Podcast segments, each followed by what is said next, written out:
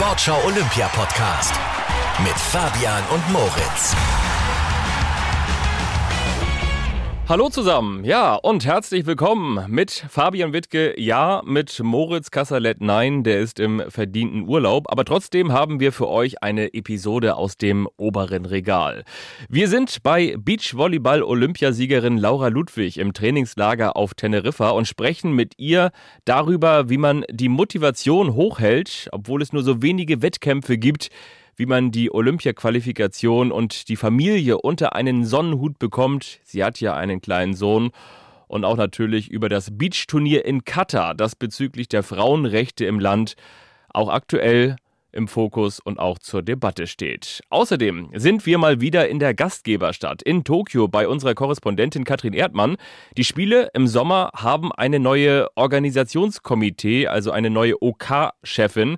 Was das für die Spiele bedeutet, das erfahrt ihr am Ende dieser Episode. Doch jetzt feiern wir mit V keine fette, fette Party, Dafür aber eine Premiere. Jetzt reckt er immer wieder die rechte Faust und man sieht diesen riesigen Bizeps vom Johannes, der mit dem ersten Wurf die Konkurrenz entschieden hat. 89 Meter, 89. Das ist fett, das ist fetter. Danke an meine Mom zu Hause, äh, die es gesundheitlich die letzten Wochen nicht leicht hatte und was auch für mich schwer war, mich da auf mich selbst zu konzentrieren. Und dann wusste ich ja dann Gold und das Summermäßig. Ja, wir haben ein bisschen an ihm gegraben und jetzt hat es geklappt und deshalb freuen wir uns umso mehr. Wir teeren die Pfade des Sportschau Olympia Podcasts zum ersten Mal mit dem Speerwurf-Weltmeister von 2017, dem Bronzemedaillengewinner von Doha 2019, mit dem Mann, der im vergangenen Jahr nur 72 Zentimeter hinter dem Weltrekord geblieben ist, als er den Speer auf die zweitbeste Weite seit Einführung dieses Speeres warf und zwar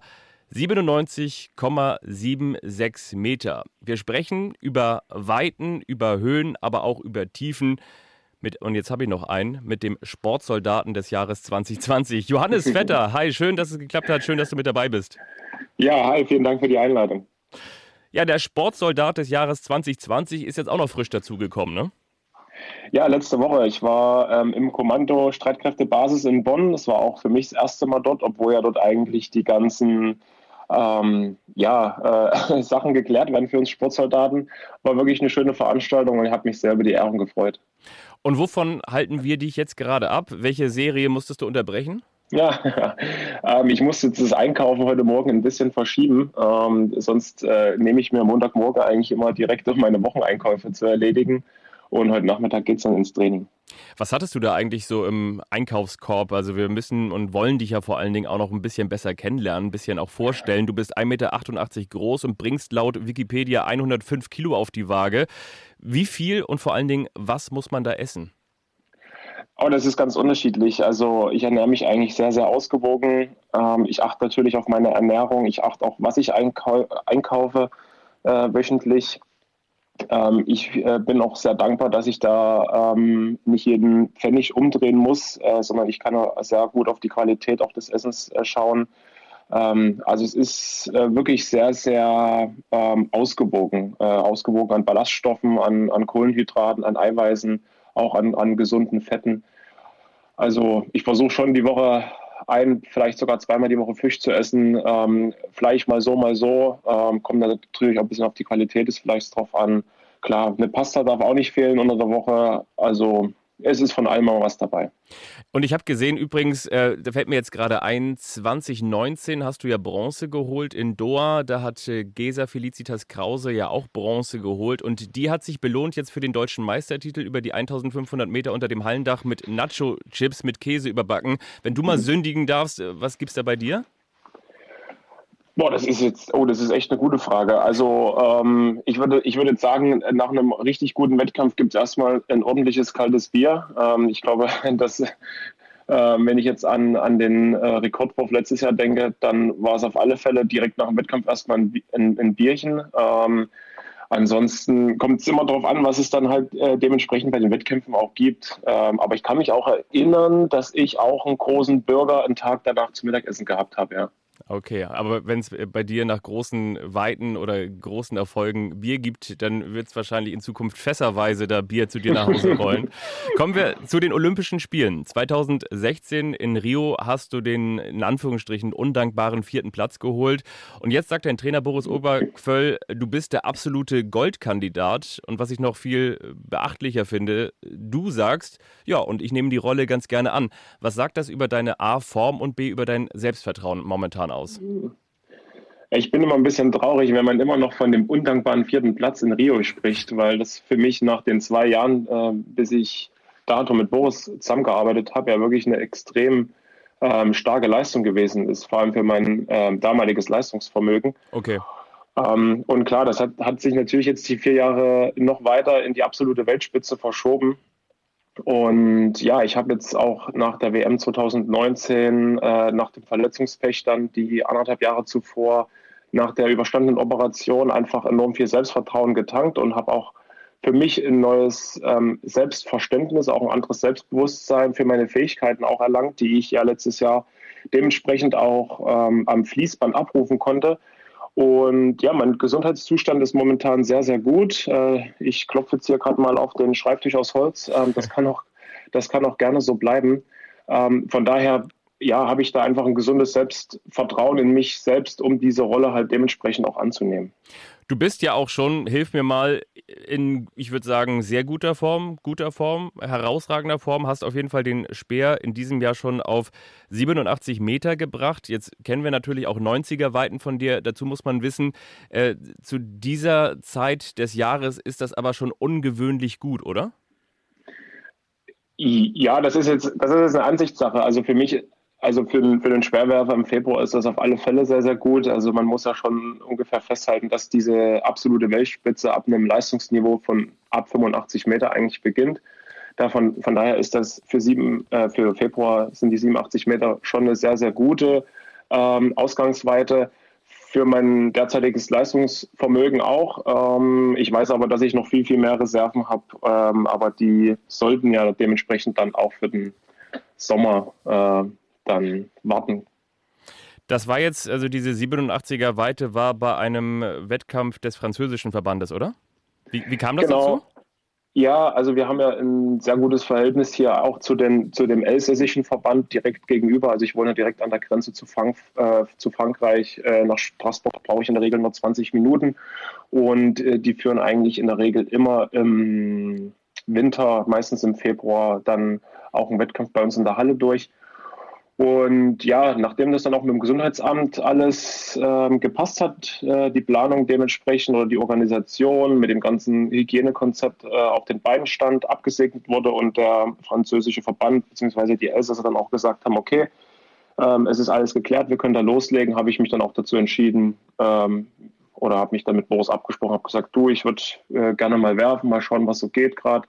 Wir haben zwar bisher noch nicht so viel geworfen, aber ja, von daher sind die 87 Meter dann schon dementsprechend auch einzuordnen. Also geht es euch eigentlich so wie vielen Athletinnen und Athleten im Team Deutschland in Anführungsstriche Hauptsache irgendwo mal einen Wettkampf haben?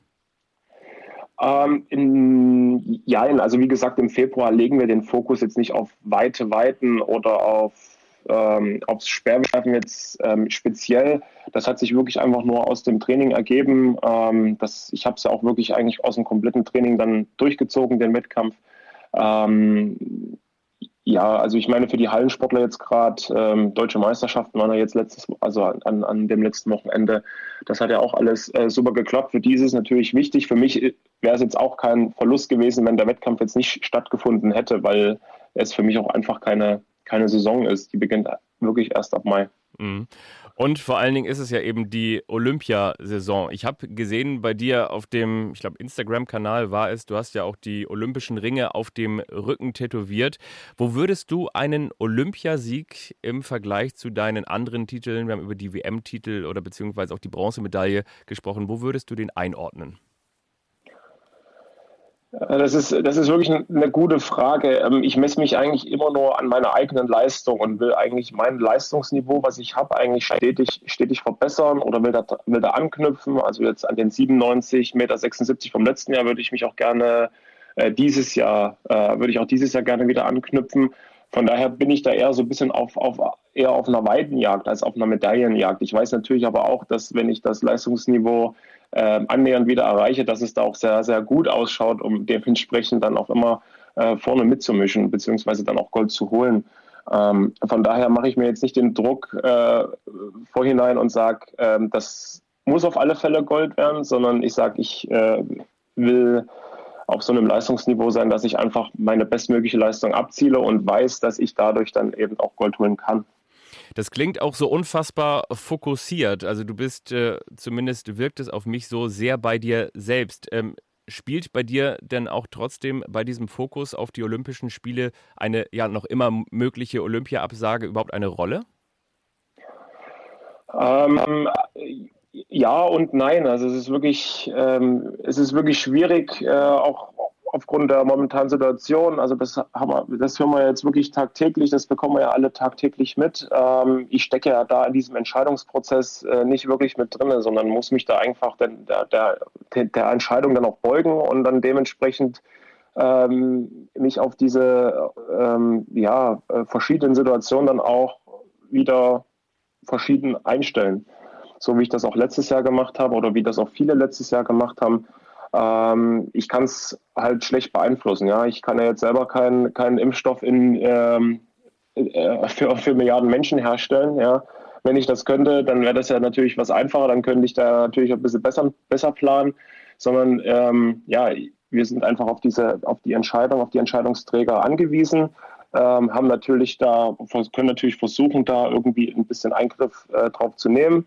Ähm, aber zum Schluss obliegt uns nicht die Entscheidung und wir müssen uns dann dementsprechend darauf einstellen, was dann nur wirklich passiert. Aber ähm, ja, ich glaube, wir können ähm, oder sind allen da, äh, beziehungsweise ähm, ja, ähm, nach dem, was das IOC ja gesagt hat oder die Statements vom IOC sind ja jetzt erstmal ähm, eindeutig, eindeutiger gewesen in der letzten Zeit, dass sie die Olympischen Spiele auch ähm, ja, durchführen wollen.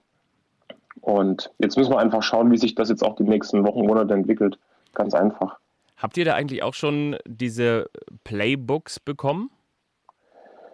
Äh, ja, wir natürlich, wir, wir, sind ja da, also ich bin zumindest im, im Verteiler vom IOC. Ja. Ähm, ich habe mich da jetzt selber auch noch nicht damit so großartig befasst, äh, um ehrlich zu sein.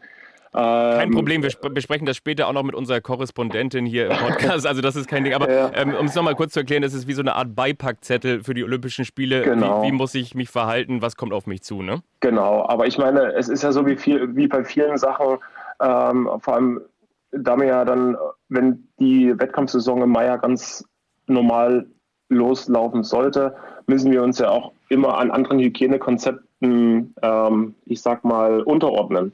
Ja, also das Hygienekonzept bei einem Wettkampf in der Tschechischen Republik kann ja anders aussehen wie bei einem Wettkampf in Finnland, wie, wie bei einem deutschen Wettkampf etc. pp. Oder wie zum Beispiel bei den Olympischen Spielen. Ähm, das heißt, das liest man sich dann, ja, ähm, salopp gesagt, kurz vorher mal durch, ja, auf was muss man eigentlich achten oder, oder äh, geht einfach den Anweisungen nach, weil ich meine, ich könnte mich jetzt, jetzt ja schon äh, total wuschig drüber machen, äh, was denn womöglich im August auf mich zukommt.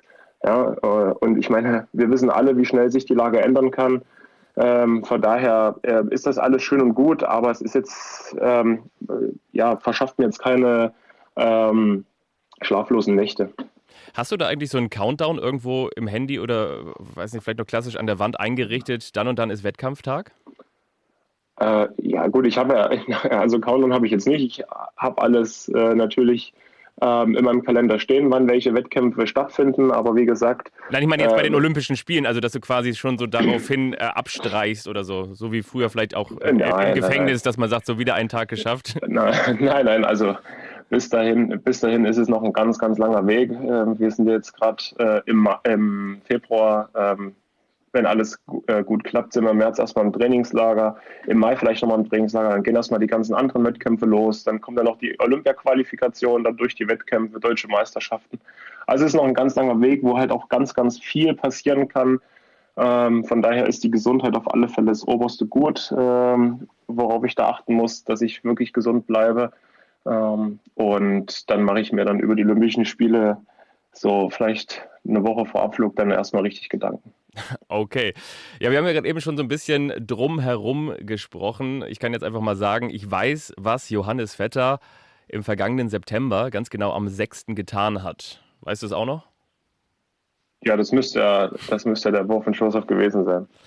Ganz genau. Also 72 Zentimeter weiter war der Weltrekordhalter aus dem Jahr 1996. Ich habe jetzt viele Aussprachedatenbanken bemüht. Wie würdest du ihn aussprechen aus Tschechien? Jan Jelesny. Jan Jelesny, alles klar, darauf können wir uns einigen. Traust du dir auch den Weltrekord zu? Ja, also nach, nach dem letzten Jahr wäre natürlich, also äh, nach dem letzten Jahr auf alle Fälle. Ähm, wie gesagt, ich kenne auch ein bisschen die Rahmenbedingungen. Äh, mein Trainer Boris Obergfell, damals noch Henry, war bei dem äh, Wettkampf 1996, wo der Jan den Weltrekord geworfen hat, auch bei dem Wettkampf in Jena mit dabei. Ähm, von daher kenne ich da so ein bisschen die unterschiedlichen Rahmenbedingungen auch zu meinem Wettkampf. Ähm, aber ich weiß natürlich auch, äh, dass solche Weiten halt ja wirklich äh, nicht täglich äh, zustande kommen können, einfach weil da ganz viel zusammenpassen muss. Ähm, von daher. Äh, Und die Bedingungen waren gar nicht so gut, oder? Äh, jetzt in Jena damals oder bei mir letztes Jahr? Bei dir letztes Jahr? Ja, was heißt nicht gut? Also es war ein, es war ein ganz normaler Tag, ein schöner Tag, ähm, aber wie gesagt in einem geschlossenen Stadion ohne ja. Windeinfluss und so weiter ist das natürlich anders, als wenn man dann doch irgendwo äh, auf einem offeneren Stadion oder auf einem freien Feld ein bisschen äh, Windunterstützung mitbekommt. Da kann der Spieler dann doch noch mal ein bisschen weiterfliegen. Ähm, aber ja, also ähm, da muss halt wirklich ganz viel zusammenkommen, äh, wo ich mir jetzt auch keine keine Ketten irgendwie anlege und sage, an dem Tag muss das oder muss das passieren, sondern das passiert einfach oder es passiert halt einfach nicht.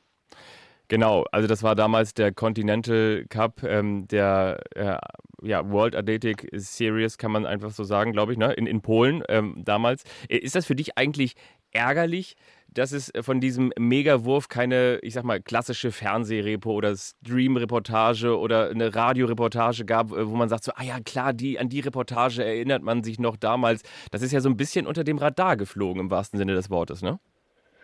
Ja, das kann man, das kann man so und so sehen. Also ich ähm, hatte Glück, dass ich danach noch mal äh, äh, Zeit hatte, mich zu zeigen. Ich hatte natürlich auch ein volles Wettkampfprogramm. Also ich war ja dann zwei Tage später direkt in Dessau beim Anhalt-Meeting und äh, knapp eine Woche später äh, nach diesem Wurf äh, beim ISTAF in Berlin. Ähm, wo ich dann in Berlin war, konnte ich ja wenigstens noch mal ins, Mo ins, ins MoMA ähm, konnte ich damit dabei sein. Das ist natürlich immer gut für mich, mich selber zu präsentieren, die Sportler zu präsentieren, die Disziplin zu repräsentieren. Ähm, aber klar, natürlich, also ähm, für die Kollegen von ARD, ZDF, äh, die müssen sich natürlich solche Videos dann auch mal kaufen, ähm, um es dann bei der Tagesschau zu zeigen. Ähm, ja, ich weiß nicht, ob, ob, ob das da äh, eine Rolle spielt. Was ich auf jeden Fall sagen kann, was mich wirklich ganz besonders bewegt und auch berührt hat, als ich mich auf dieses Interview vorbereitet habe, dein ja wirklich kometenhafter Aufstieg kam, nachdem du einen echten Tiefpunkt erreicht hattest äh, und durch eine Talsohle gegangen bist, äh, mental, aber auch eben körperlich. Du hast das auf Instagram, auf dem Profil von leichtathletik.de beeindruckend offen geschildert, ähm, wie zum einen eben der Tod deiner Mutter und auch dann die anschließende Fuß-OP ähm, für dich einen wirklichen Rückschlag bedeutete. Und ähm, in so eine kleine Zusammenfassung hören wir einfach mal ganz kurz rein. Ja, die ganze Berg- und Talfahrt, die ging eigentlich los kurz vor der WM 2017 in London. Da kam dann die Diagnose Gehirntumor bei meiner Mama. Ähm, was dann bei der WM in London passiert ist, ähm, das wissen wir ja. Die restlichen oder die darauffolgenden anderthalb Jahre waren dann sehr, sehr hart und sehr schwierig. Dann diese große Fußverletzung, gefolgt vom Tod von meiner Mama im November 2018. Und ja, ab dem Zeitpunkt war ich eigentlich oder stand ich eigentlich komplett neben mir. Mental, körperlich ähm, war es ja sehr, sehr hart. Ähm, sehr, sehr schwierig. Ähm, ich konnte mich dann noch einigermaßen hinhangeln zur WM in Doha 2019. Und dann, äh, vier, fünf Tage später, kam dann direkt die Fuß-OP. Und ja, in den darauffolgenden Wochen der Reha hatte ich dann wirklich mal Zeit für mich. Ähm, viel Zeit äh, daheim, viel Zeit einfach mal nur auf der Couch zu liegen, die weiße Wand anzustarren und mir ein bisschen Gedanken über mein Leben, über meinen sportlichen Weg zu machen und natürlich auch ähm, einfach mal den Schmerz, äh, die Trauer äh, ein bisschen zu verarbeiten. Was denn jetzt so auch mit Mama passiert ist, ähm, was das mit mir gemacht hat. Dann hat das Training äh, sehr, sehr gut gefruchtet und dementsprechend ging das dann so weit, dass ich äh, ja, dieses Jahr dann oder 2020 dann fast Weltrekord werfen konnte. Das war natürlich hammergeil und ja, ich hoffe natürlich auch, dass Mama das, wo auch immer sie gerade ist, das auch sehen konnte und sich da auch freuen konnte. Push Forwards heißt dieses wirklich tolle Format auf leichtathletik.de. Auf dem Instagram-Kanal kann ich wirklich nur sehr empfehlen, da mal reinzuhören. Johannes, äh, warum war das ein Bedürfnis, das zu teilen?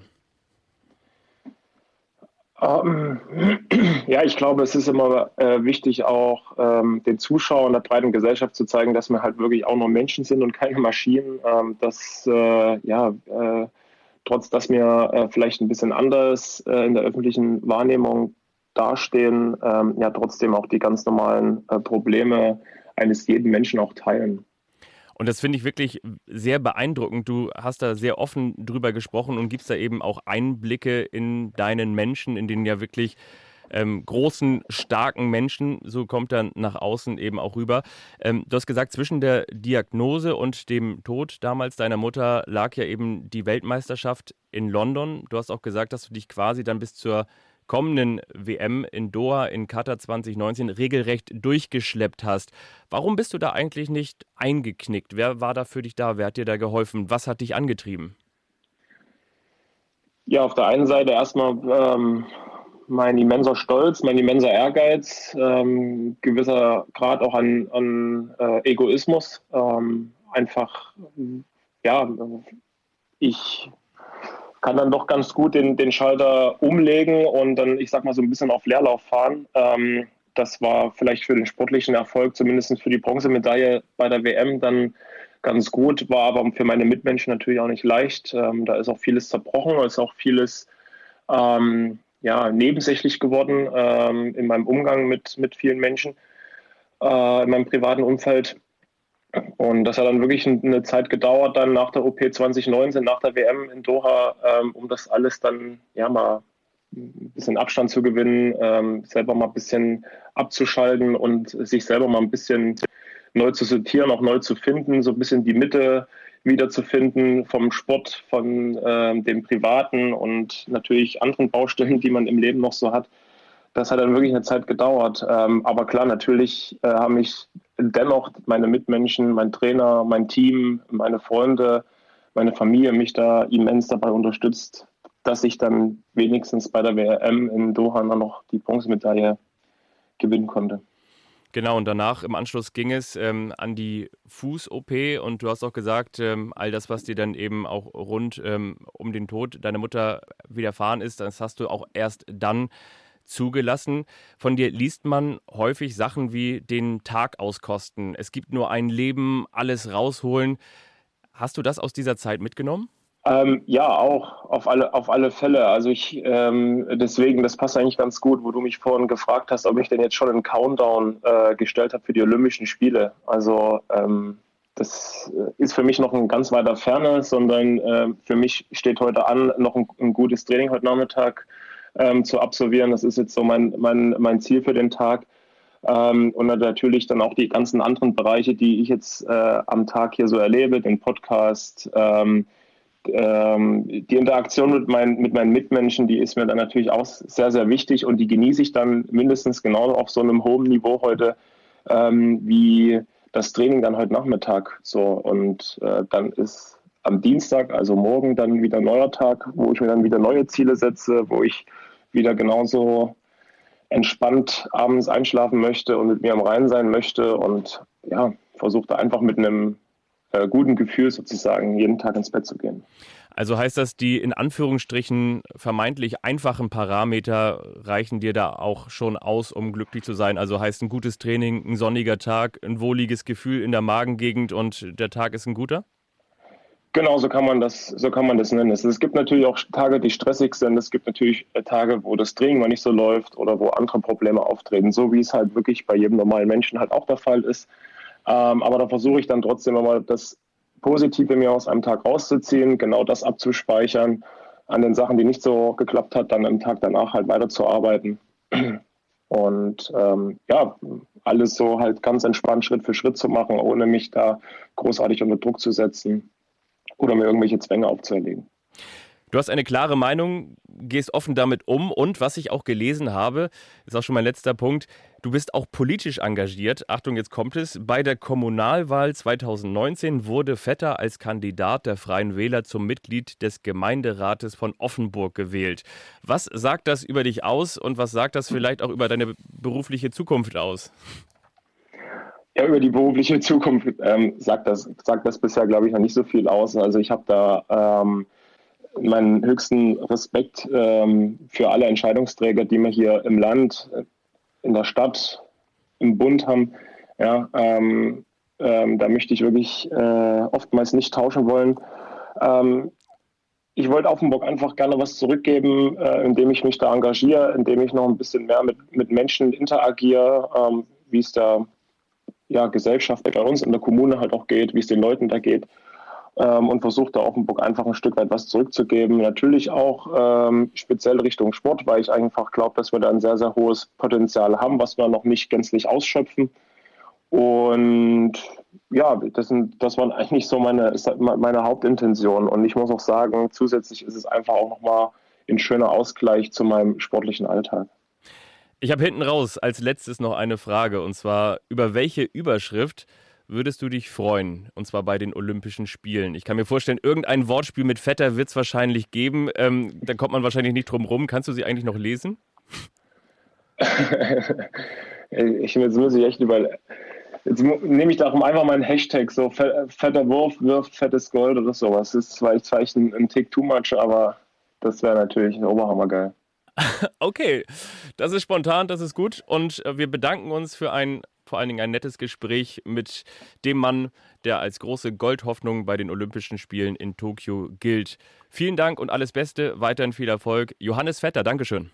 Ich danke euch. Bleibt gesund. Ja, und das geben wir natürlich auch gerne an euch weiter. Hauptsache, alle bleiben schön gesund. Und jetzt freuen wir uns hier im Sportschau Olympia Podcast auf die Frau, die gemeinsam mit ihrer damaligen Partnerin Kira Walkenhorst die großen Beachvolleyball-Titel nicht nur nach Europa, sondern im Speziellen nach Deutschland geholt hat. Sie war zweimalige Sportlerin des Jahres im Team mit Kira Walkenhorst zusammen. Sie war Weltmeisterin und ist Olympiasiegerin, bleibt man ja für die Ewigkeit. Und übrigens jetzt ja auch Sportlegende des zurückliegenden Jahrzehnts. Was das mit einem macht, das fragen wir Laura Ludwig. Hi Laura. Moin. Wie ist es eigentlich, wenn man jetzt eine Sportlegende des Jahrzehnts ist? Fühlt, fühlt man sich dann automatisch älter? das habe ich nicht nur durch das Wort äh, mich gefühlt, sondern mache es irgendwie seit einer Weile schon auch so. Nein, es ist auf jeden Fall eine Riesenehre gewesen. Also es ist schon ähm, der Wahnsinn. Ich, äh, ähm, ist schön, dass wir noch leben und dass trotzdem wir trotzdem so genannt werden. Und ähm, das war einfach äh, ja für Kira und mich ähm, ein sehr spezieller Moment, definitiv. Und aktuell bist du mit deiner genau aktuellen Partnerin Maggie Kosuch auf Teneriffa im Trainingslager. Wo steckst du gerade und wenn du aus dem Fenster blickst, wie viele Palmen kannst du sehen? das ist eine coole Frage. Ich kann genau drei Palmen sehen.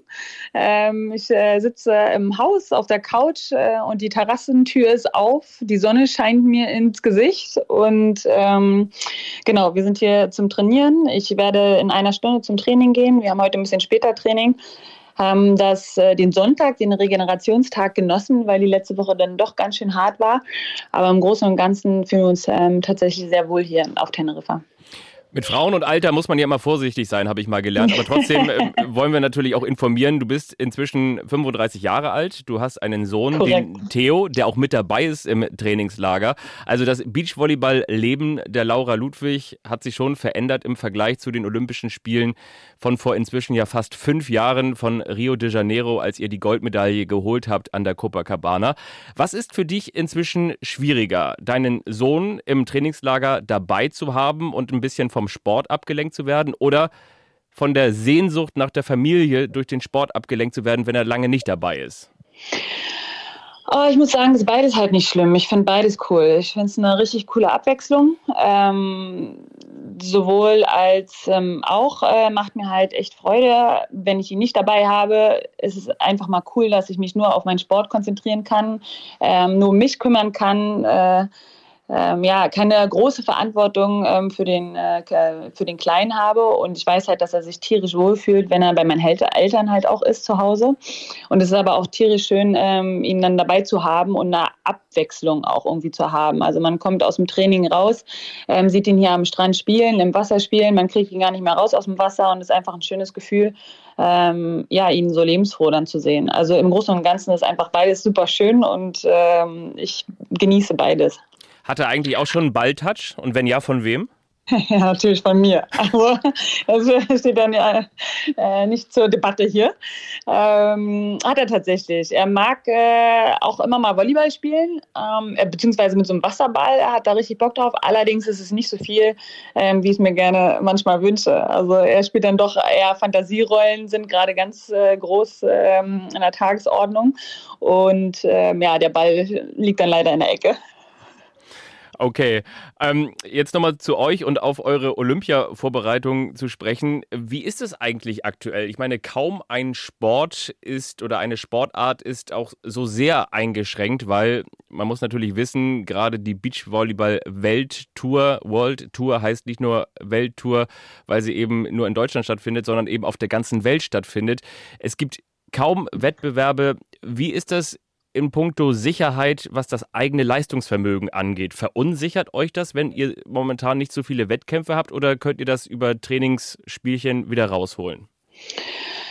Ja, im Grunde genommen ist das ja für jedes Team so oder für viele Teams so. Natürlich haben dann die Bra Brasilianer zum Beispiel auch noch eine nationale Serie, wo sie dann auch ihre Spiele haben.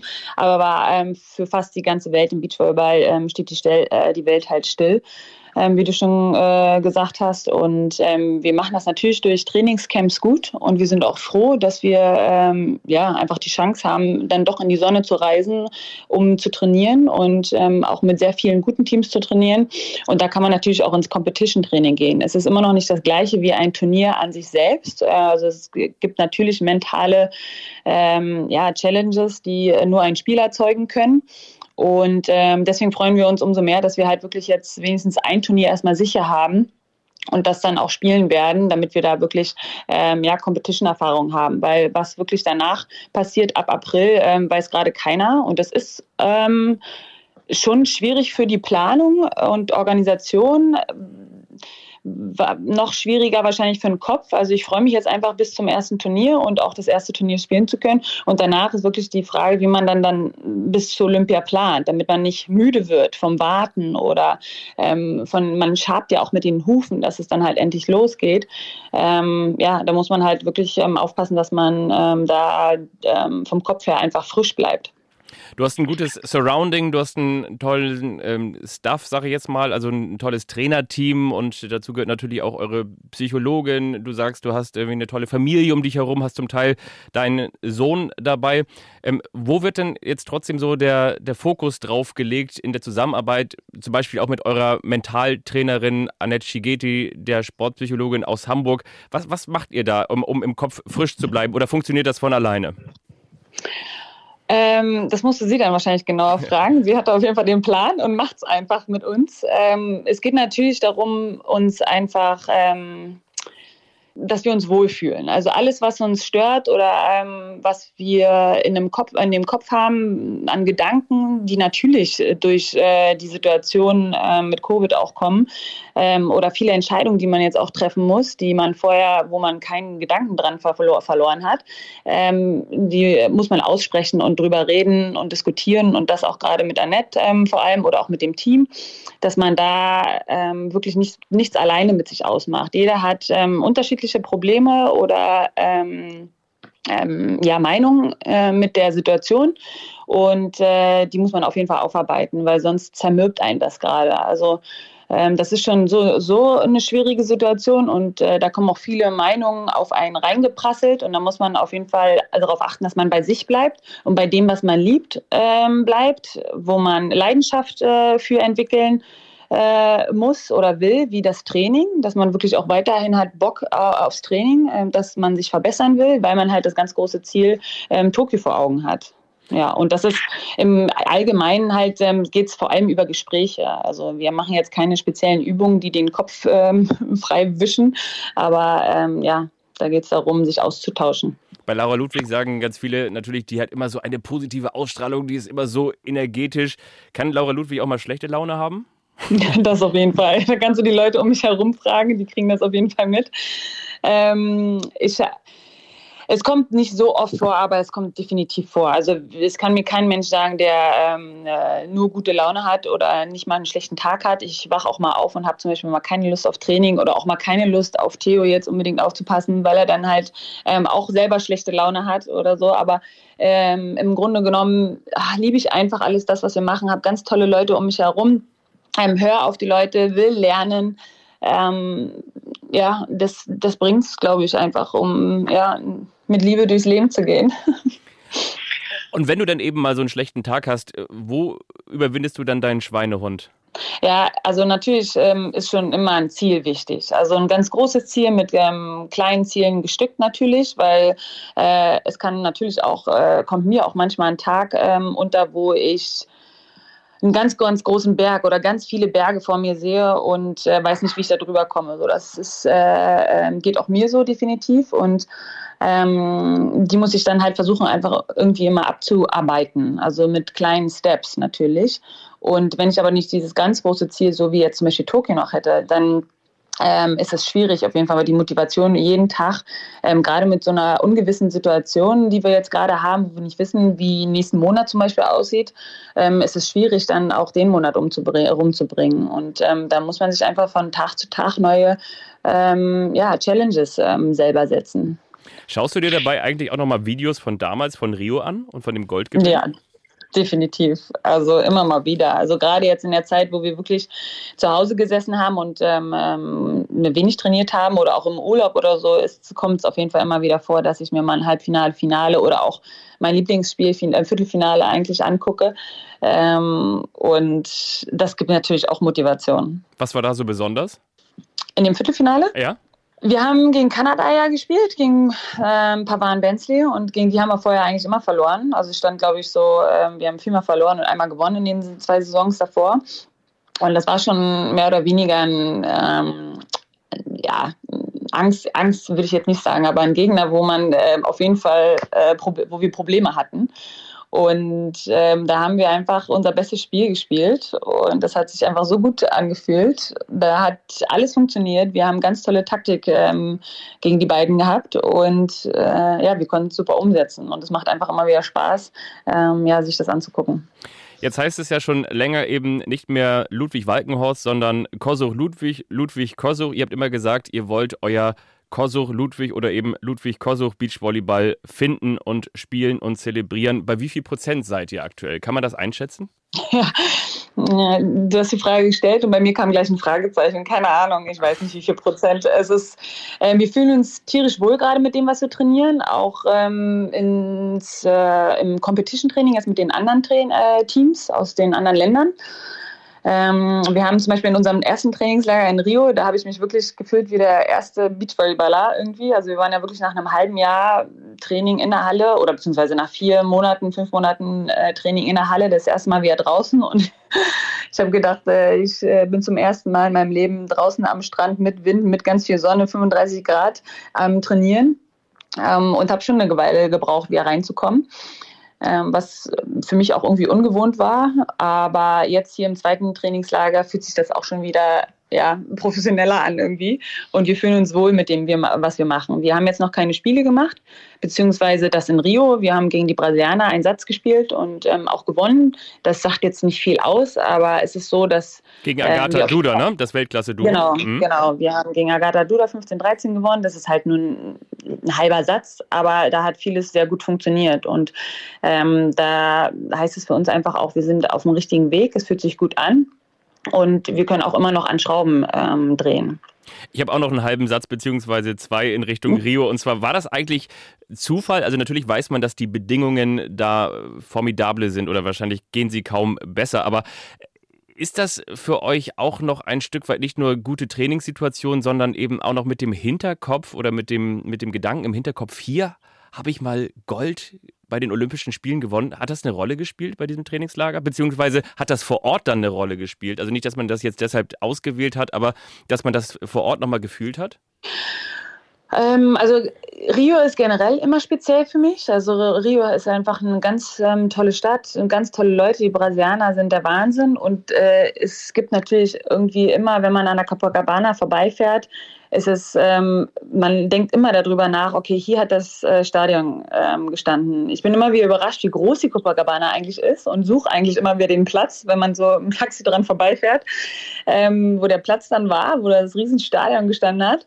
Und bin echt immer am überlegen, wo war es denn jetzt? Aber ähm, äh, ja, und dann denkt man natürlich über die Situation ähm, drüber nach, wie ich dann auch vorm Spiel immer mit Annette im Taxi dahin gefahren bin, was wir noch bequatscht haben, wie wir dann da reingegangen sind mit unserer Akkreditierung. Es sind immer auf jeden Fall ähm, ja, die Momente, ähm, die die Erinnerung wieder hochbringen.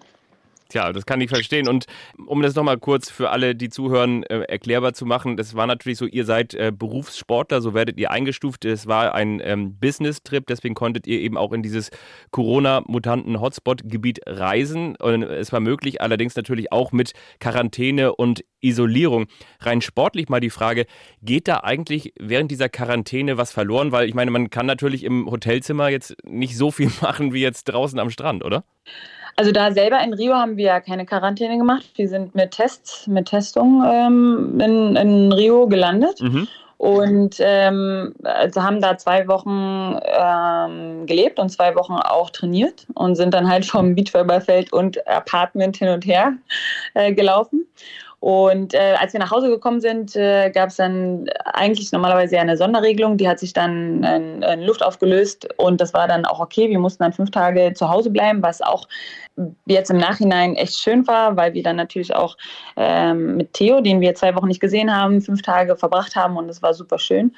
Und wir haben unser Stabi-Programm gemacht, haben äh, natürlich versucht, uns weiter fit zu halten. Das ist nicht das optimalste, fünf Tage gar nicht am Ball zu sein, aber irgendwie hat es gerade ganz gut reingepasst. Und es ist jetzt so, dass ähm, die nächsten Monate auch sowieso nicht äh, zu regeln sind. Das ist sogar die Überlegung, da mal den einen oder anderen Tag noch mal mehr frei zu machen, damit wirklich der Kopf auch frei äh, ähm, ja, freischalten kann. Und ähm, wie gesagt, die Quarantäne fünf äh, Tage weg vom Training war nicht optimal, aber irgendwie hat es uns ganz gut reingepasst, muss ich sagen. Also irgendwie äh, hat das Universum damit reingespielt. oder man muss es halt einfach so nehmen, wie es dann ist. Man kann sich nicht über alles aufregen oder ähm, ähm rummeckern, dann äh, verdirbt man sich nur die Laune, beziehungsweise auch eigentlich den Stand, ähm, wie der Körper gerade drauf ist. Man sagt ja auch, ähm, der Kopf, der macht nun einfach ja 80 Prozent, würde ich sagen, aus. Und ähm, wenn man sich da vermisst, dann ähm, ja, wird der Körper auch nicht mehr mitmachen. Jetzt ist es ja aktuell so, Corona-bedingt gibt es kaum Wettkämpfe, um sich für Olympia, für die Olympischen Spiele zu qualifizieren, was schon skurril genug ist, weil lange ist es ja nicht mehr hin. Ein Turnier steht aktuell besonders in den Medien, das ist das in Katar. Das deutsche Nationalteam Borgasude wird das boykottieren und zwar aufgrund der Kleiderbestimmung. Es darf nämlich kein Top und kein Höschen getragen werden, sondern nur ein langes T-Shirt und eine Hose, die übers Knie geht. Also, das also ich hoffe, du hast einen Top und ein äh, Höschen noch darunter. Da, genau, da, darunter darfst du, aber es werden da, glaube ich, äh, Temperaturen von, weiß ich, wahrscheinlich äh, jenseits der 30 erreicht, ne? Mhm. Genau. Die Entscheidung kann man ja akzeptieren, dass man sagt, okay, dann nehmen wir daran nicht teil. Ähm, das hängt natürlich eben damit zusammen, dass es dann dem Team zu, zu heiß ist. Und gleichzeitig muss ich sagen, kann ich das auch verstehen, wenn man den Sport und die Olympia-Qualifikation in den Fokus rückt. Wie geht ihr das an? War das auch ein Thema bei euch? War kein Thema. Also natürlich ist es ein Thema, wenn man sich drüber äh, überlegen muss, dass man gleiche Klamotten an langen Sachen hat, an Tights und T-Shirts. Das war eine Überlegung wert, damit wir da auch ähm, ähm, was bestellen bei Adidas. Und sonst ist es keine Überlegung gewesen. Also es ist ein Turnier, was bestätigt wurde und ähm, gibt die Chance, ähm, dass wir ja Spielcompetition äh, kriegen, bevor wir dann hoffentlich irgendein anderes Turnier auch noch spielen können vor Olympia. Es sind äh, auch zum Beispiel in Rio 30 Grad und man spielt auch immer mal mit langer Hose. Vielleicht ist es auch mal ganz gut, seine Haut vor der Sonne zu schützen. Wir sind ja fast das ganze Jahr dann in der Sonne und ähm, geben unsere Haut äh, ja, der Sonne aus und vielleicht ist es gar nicht so schlecht, sie einfach mal zu schützen. Vielleicht würde ich es eher mal so sehen einfach. Es ist natürlich nicht immer das Optimalste. Also wir trainieren sehr gerne im Bikini, aber es ist jetzt auch nicht kein Beinbruch. Aber ihr geht jetzt nicht irgendwie besonders vorher nochmal in die Sauna, um zu trainieren, weil es besonders heiß wird oder so. nee, dafür hatten wir ja Rio. Wir haben da jeden Tag 35 Grad gehabt und ähm, deswegen sind wir da, glaube ich, ganz gut vorbereitet. Beziehungsweise es ist einfach für jedes äh, Team eine andere Umstellung oder eine Umstellung. Und ähm, dann, ja, wenn man da zu viel, glaube ich, äh, drüber nachdenkt, dann äh, kann einen das auch stören. Aber ähm, ja, für uns war das jetzt äh, erstmal kein Thema. Es war eher ein Thema, dass wir ähm, überlegen, überhaupt jetzt so früh und so ähm, zeitnah jetzt ein Turnier zu spielen, weil wir eigentlich anderes geplant hatten, erst ab April oder Mai zum Beispiel die Turniere zu spielen. Das ähm, ging bei uns eher ähm, im, im Teammeeting ähm, darum, aber ähm, über die Klamotten haben wir uns tatsächlich nicht jetzt ähm, beschwert. Die Frauenrechte auch bei diesem Turnier werden deutlich kleiner geschrieben als die bei den Männern. Zum Beispiel war es auch in den vergangenen Jahren so, dass es dort nie ein Frauenturnier gab. Jetzt gibt es eben eins, aber auch damals wurden schon keine Frauen ins Stadion gelassen. Das stellt mir so ein bisschen auch die Frage, inwiefern habt ihr die Möglichkeit, auf kulturelle und politische Gegebenheiten einzelner Länder Rücksicht zu nehmen und zu reagieren? Wenn ihr aber eben gleichzeitig auch den Sport in den Mittelpunkt rücken wollt. Genau. Also es ist natürlich schwierig. Ähm, das muss jeder auch für sich entscheiden. Also es, natürlich gibt es auch in vielen Ländern oder auch bei vielen Olympischen Spielen gibt es auch immer mal wieder ähm, Situationen, die jeder für sich entscheiden muss. Es gibt immer kulturelle oder ethische ähm, äh, Aspekte. Jetzt ähm, für uns geht es auf jeden Fall um den Sport. Wir wollen ein Turnier spielen und wir freuen uns tierisch auf das Spiel, äh, auf das Turnier. Es ist auch sehr gut besetzt und ähm, ja, wir haben da sonst auch das Männerturnier gehabt. Da müsste man sich auch überlegen, ob jetzt ein Männerturnier da stattfinden darf oder nicht, weil die Frauen dann halt nicht hin dürfen. Es ist ein Problem auf jeden Fall in dem Land und ähm, das darf man gar nicht verschweigen. Aber für uns geht es einfach jetzt um den Sport. Wir haben ein sportliches Ziel und ähm, ähm, ja, es ist das einzige Turnier, was wir diese Saison wahrscheinlich sicher haben. Eine letzte Frage habe ich noch und zwar stelle ich mir immer die Frage, ob das eigentlich ein deutsches Problem ist, dass man Sportlerinnen und Sportler auch immer direkt mit politischen Fragen konfrontiert. Also ein Bekannter von mir, der in Amerika Sportjournalismus macht, sagt, da ist es eben nicht extrem so, dass man, wenn man einen äh, amerikanischen Spitzensportler oder eine Spitzensportlerin hat, immer sofort auch zum ähm, Präsidentschaftskandidaten oder zum Außenminister befragt. Ähm, nun ist es ja aber so, dass dass ihr Sportlerinnen und Sportler Privilegien genießt und deshalb auch entsprechend beäugt wird. Es gibt immer auch so Neiddebatten, Olympia, Impfen, ja. ja, nein und so weiter und so fort.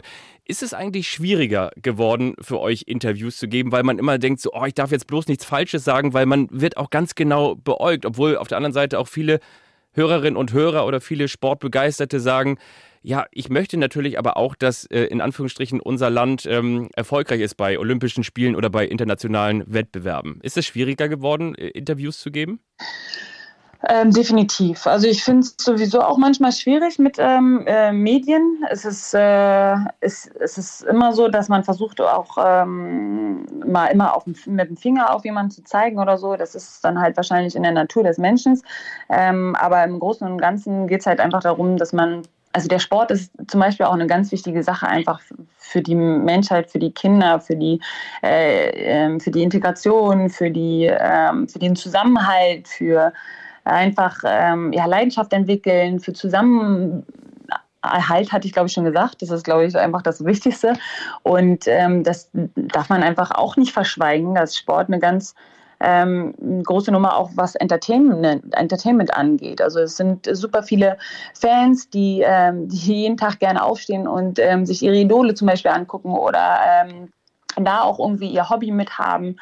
Und ähm, deswegen ähm, sollte man Sport halt auch wirklich äh, ja, für wichtig erachten, was ähm, einfach das Leben angeht, damit man wirklich so seine positive Aura oder Art ähm, da beibehalten kann, weil das einfach zusammenbringt gesellschaftliche, soziale Zusammenkünfte schürt, ne? Teambuilding und so weiter und so fort. Genau, das sind sehr viele Aspekte, die sehr viel wichtig sind einfach. Und wenn dann in den Medien ist es auch schön, dass ähm, da ähm, dass es einfach darum geht, ähm, den Sport nach vorne zu bringen, beziehungsweise einfach auch Informationen über den Sport rauszubringen. Aber dann es fängt jetzt langsam schon an, dass man jetzt mit Fingerzeigen ähm, immer mehr auf jeden Fall ähm, in Verbindung gebracht wird. Und das ähm, mag ich definitiv nicht.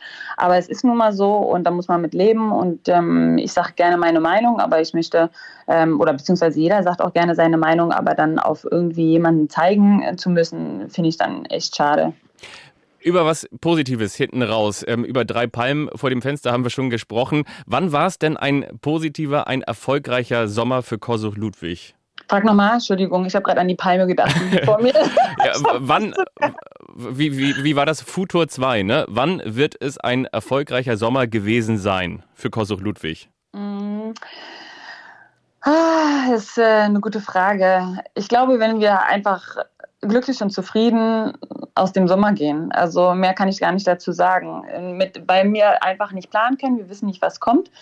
Ähm, wenn wir aber mit dem, was kommt, äh, gut arbeiten und beziehungsweise da einfach, wenn wir spielen dürfen und ähm, auch spielen, eine gute Performance bringen, unser Kosuch-Ludwig-Spiel ähm, aufs Feld bringen können, dann sind wir zufrieden und glücklich. Wenn wir nicht spielen können, auch das akzeptieren und tolerieren und ähm, daraus äh, viele andere Sachen machen. Wir haben viele Interessen, ähm, äh, Maggie und ich, und ich glaube, wir können ähm, da auch ähm, ja, was ganz Großes trotzdem machen. Ähm, äh, aber jetzt ist einfach äh, das A und O ist der Sport und wir versuchen da einfach ähm, ja, den Ball flach zu halten, äh, mit den Hufen weiter zu schaben, hart zu trainieren, äh, Gas zu geben, uns ähm, unsere Körper zu stehlen, äh, stählern und äh, ja, weiter das Beste auf dem Feld zu geben.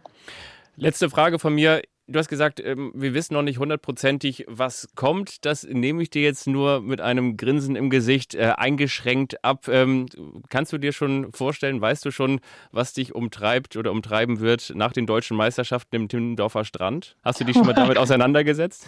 Nein, mir, ich freue mich einfach nur, dass das Turnier auf jeden Fall ähm, stattfinden wird. Es ist mir aber noch zu weit weg tatsächlich. Also das ähm, äh, Timmendorf ist immer ein, ein Highlight äh, der, der Saison und es wird auch diesmal wie ein Highlight der Saison, äh, auch mit allen Anpassungen, die man halt ähm, mit ähm, der so äh, Situation jetzt ähm, schaffen muss. Aber ähm, ja, Timmendorf ist auf jeden Fall immer eine Reise wert. Aber du weißt auch, worauf ich hinaus wollte, oder? Weil du Nein, ja schon wieso? selber angedeutet hast, dass äh, wenn jetzt die Olympischen Spiele schon im vergangenen Sommer gewesen wären, dann hättet ihr ah, eigentlich ja. auch nochmal Nachwuchs geplant.